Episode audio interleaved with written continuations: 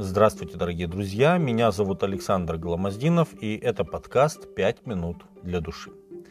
К Иисусу родители приносили малых детей, чтобы Он прикоснулся к ним и благословил их. Ученики же не допускали приносящих.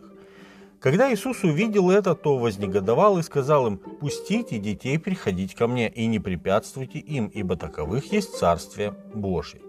Истинно говорю вам, кто не примет Царствие Божие как дитя, тот не войдет в него». Марка 10 глава с 13 по 15 текст.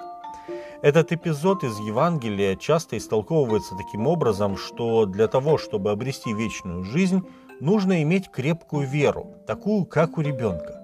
И это действительно так. Дети верят более охотно, чем взрослые. И этому есть рациональное объяснение. Просто взрослых чаще обманывали в жизни.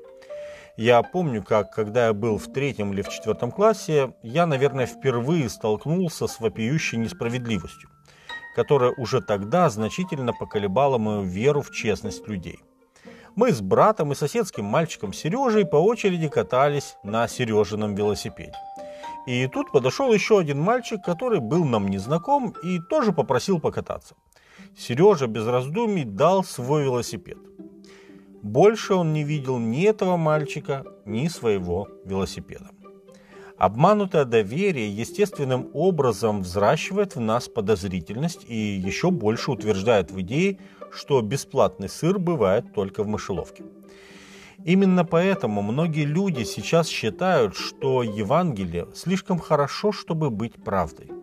Подозрительность и разочарование в людях мешает таким людям поверить в любящего Господа.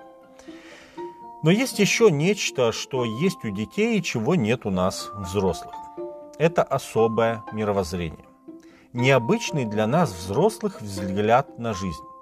Чтобы понять, о чем идет речь, я приведу пример. Давайте посмотрим, как исполняются желания у взрослых и у детей. Когда взрослый сильно захотел машину, то он копит деньги или берет кредит и покупает ее.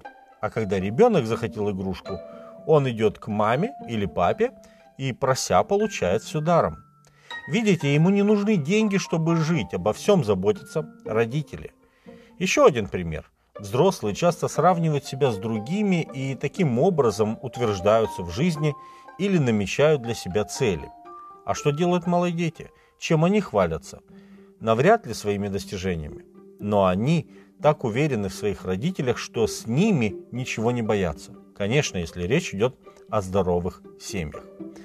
Представьте себе на минутку, что вы сейчас очутились на небе. Да-да, на небе, в раю – не захотелось ли вам купить здесь участок у реки жизни?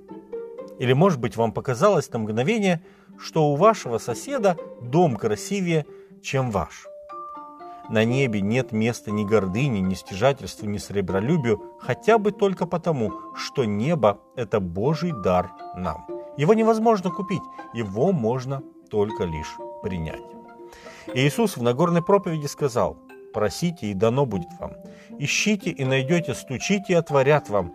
Ибо всякий просящий получает, и ищущий находит, и стучащему отворят.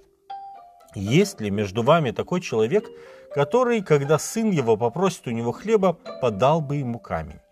Или когда а, попросит рыбы, подал бы ему змею? Итак, если вы, будучи злы, умеете даяния благие давать детям вашим, тем более Отец ваш Небесный даст благо просящим у Него. Матфея 7 глава с 7 по 11 текст. Дорогие друзья, нам есть чему научить наших детей, чтобы помочь им выжить в этом злом мире и провести здесь 70 или 80 лет. Но нам есть также чему научиться у наших маленьких детей. Научиться без сомнения просить и принимать благие Божьи даяния чтобы обрести вечность. С вами были «Пять минут для души» и пастор Александр Гламоздинов. Thank you